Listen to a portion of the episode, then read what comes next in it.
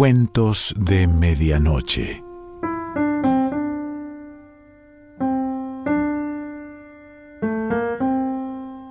El cuento de hoy se titula Dama de Portopim y pertenece a Antonio Tabucchi.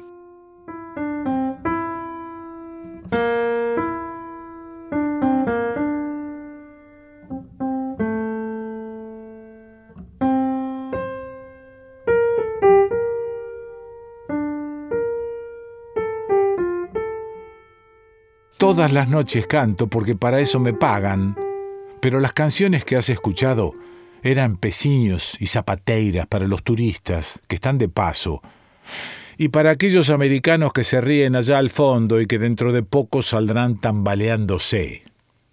Mis canciones de verdad son solo cuatro chamaritas, porque mi repertorio es reducido y yo casi soy viejo, además fumo demasiado y tengo la voz ronca.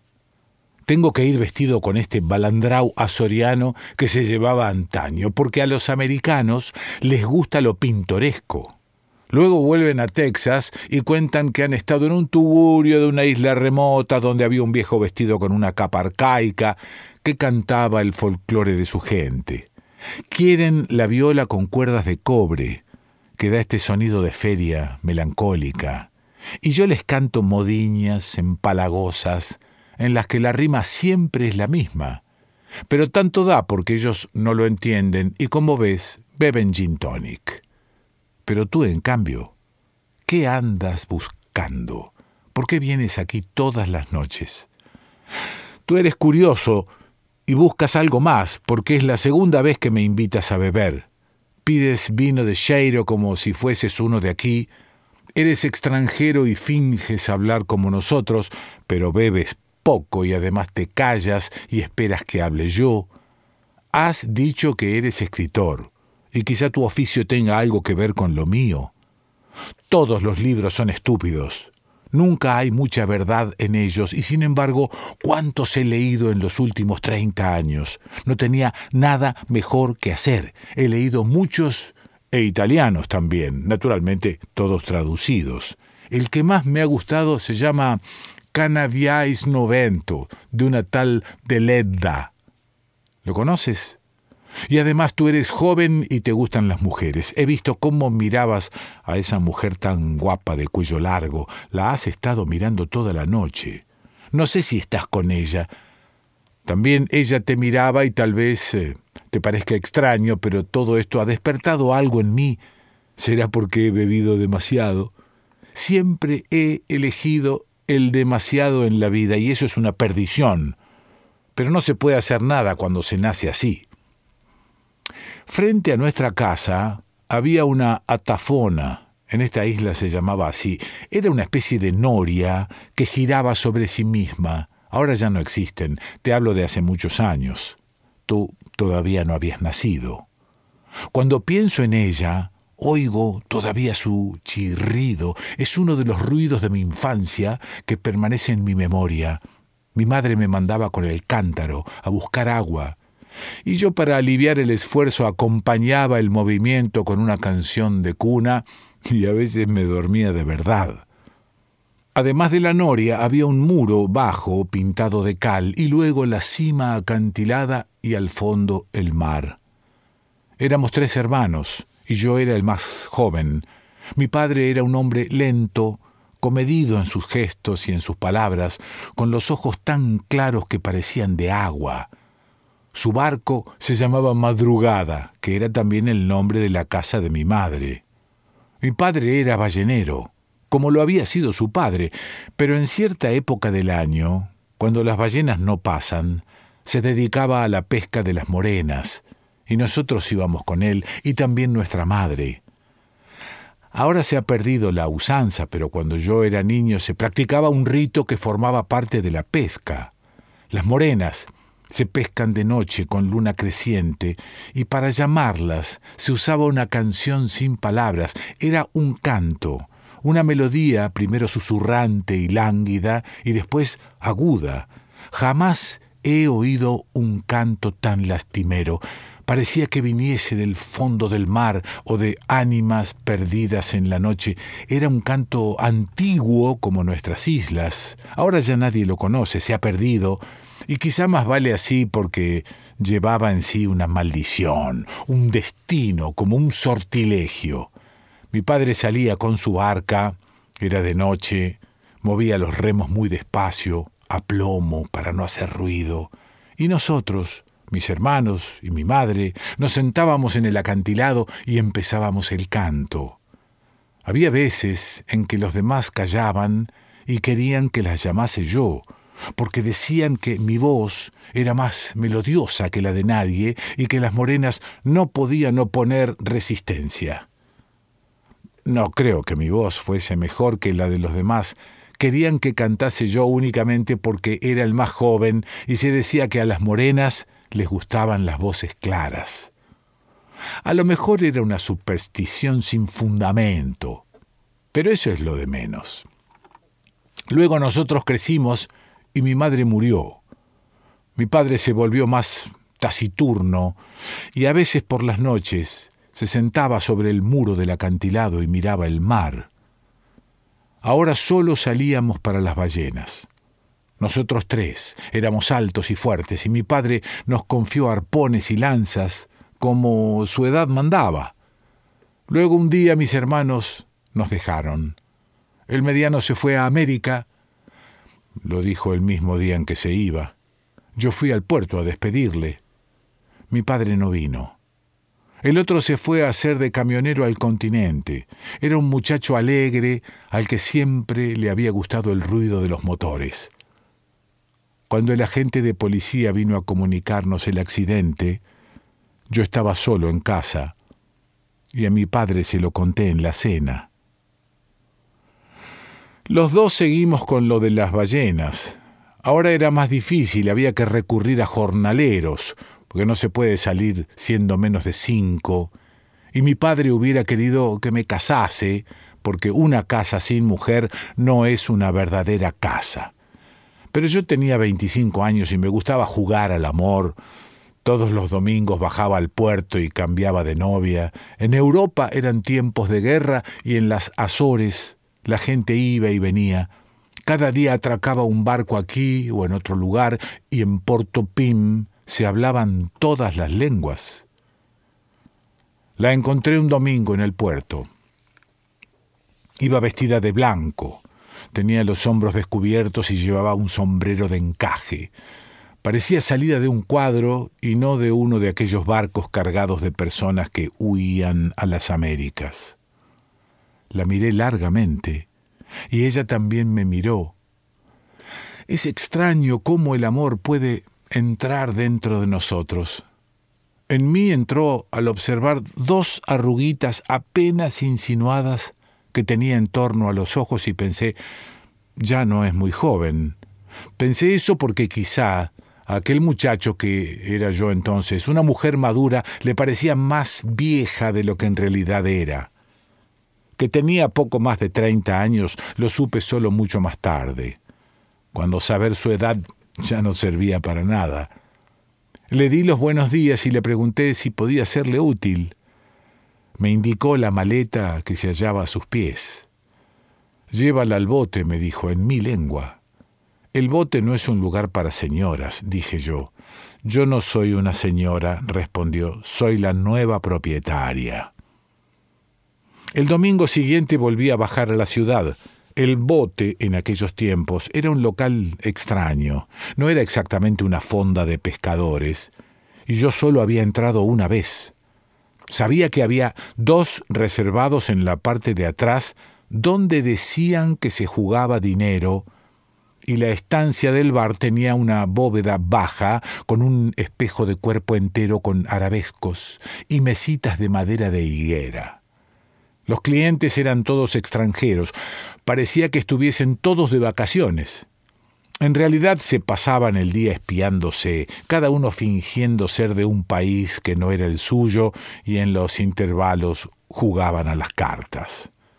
Detrás del mostrador había un canadiense bajo, con las patillas en punta, se llamaba Dennis y hablaba el portugués como los de Cabo Verde.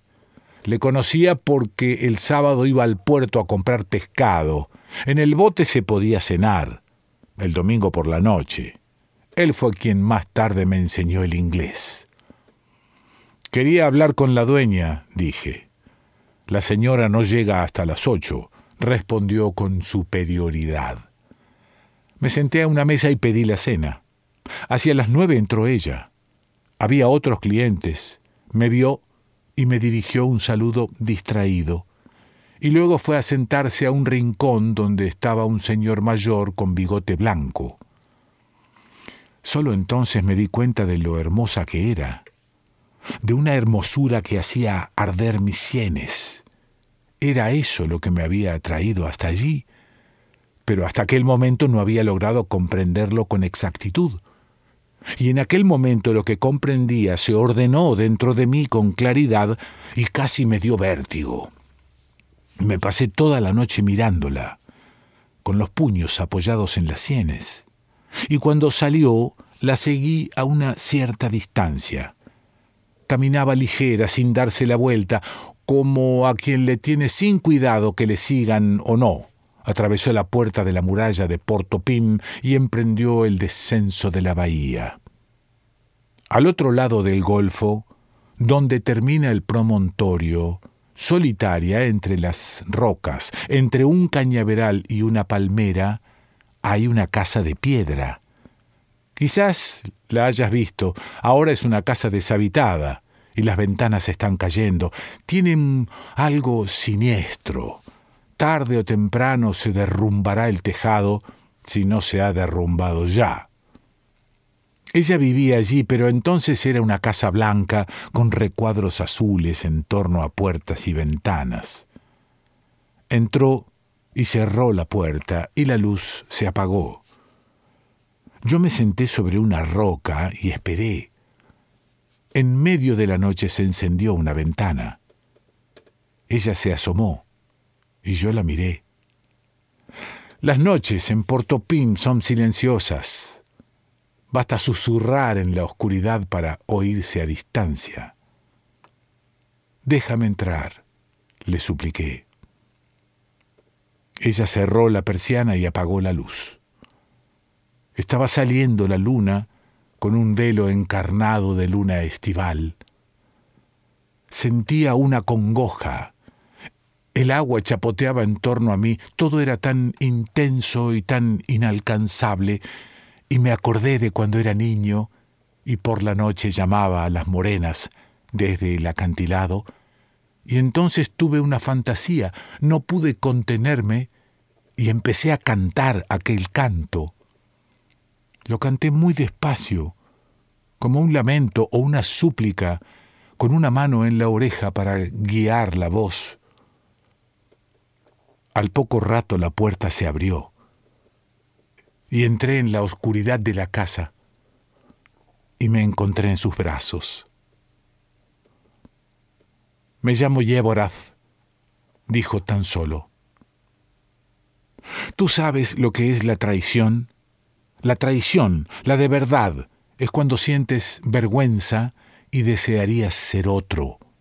Yo habría deseado ser otro cuando fui a despedirme de mi padre y sus ojos me seguían mientras envolvía el arpón en el hule y lo colgaba de un clavo de la cocina y me ponía en bandolera la viola que me había regalado al cumplir veinte años.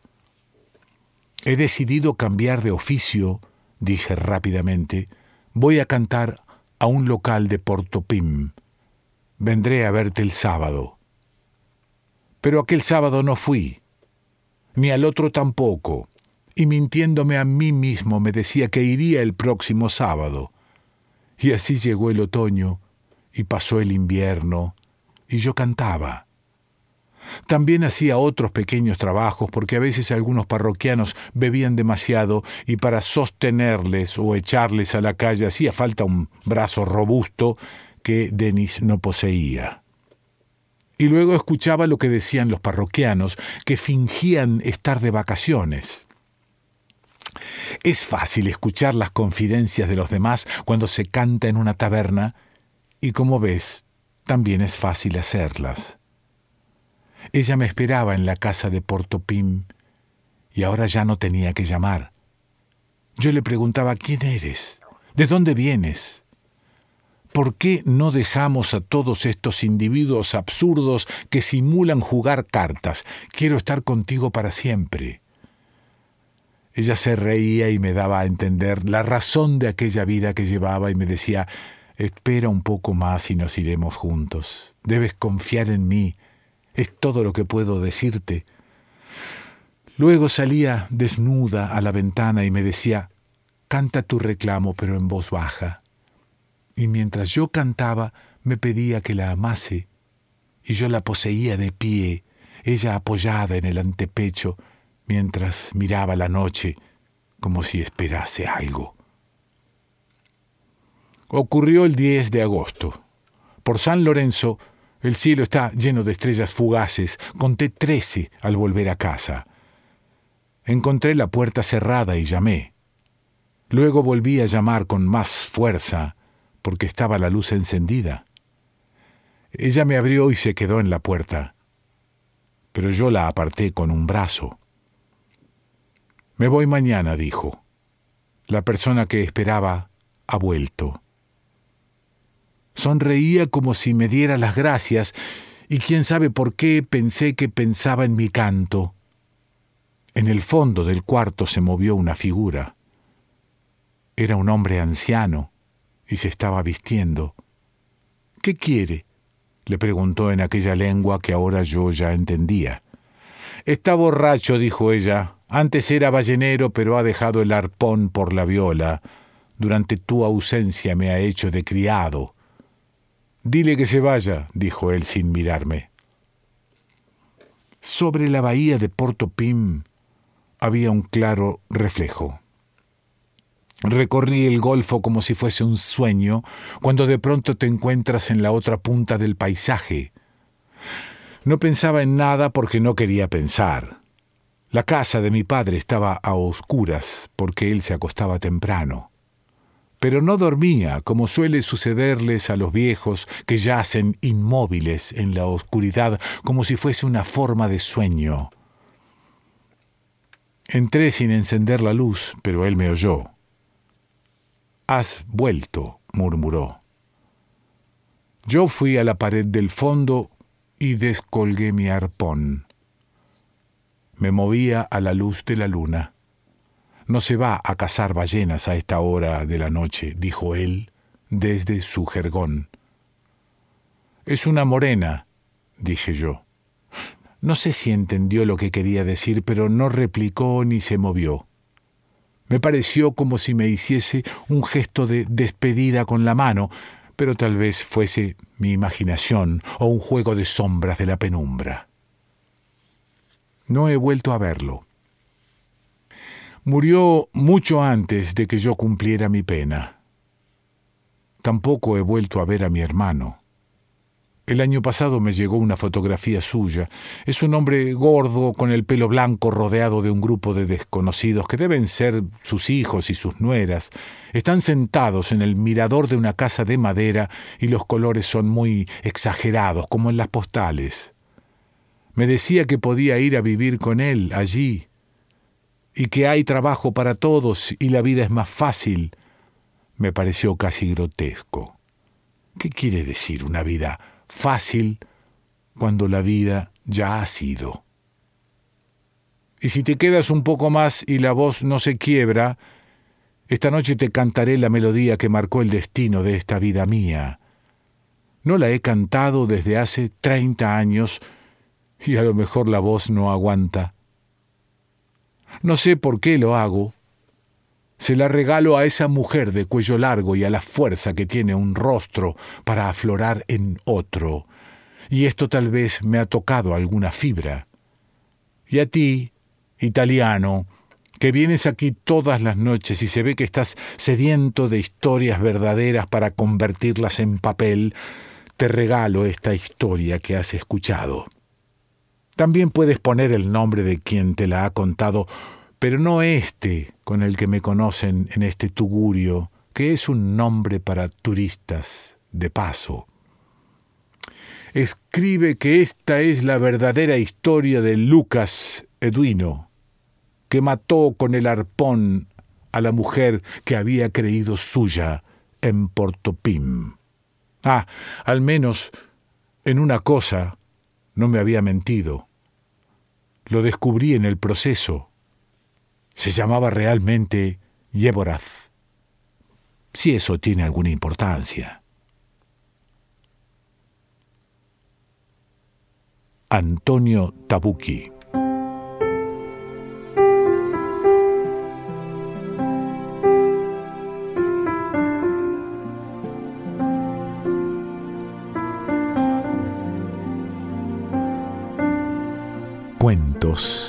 De Medianoche.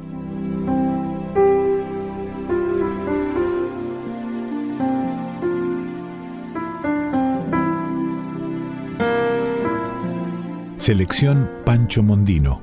Idea y lectura Quique Pessoa.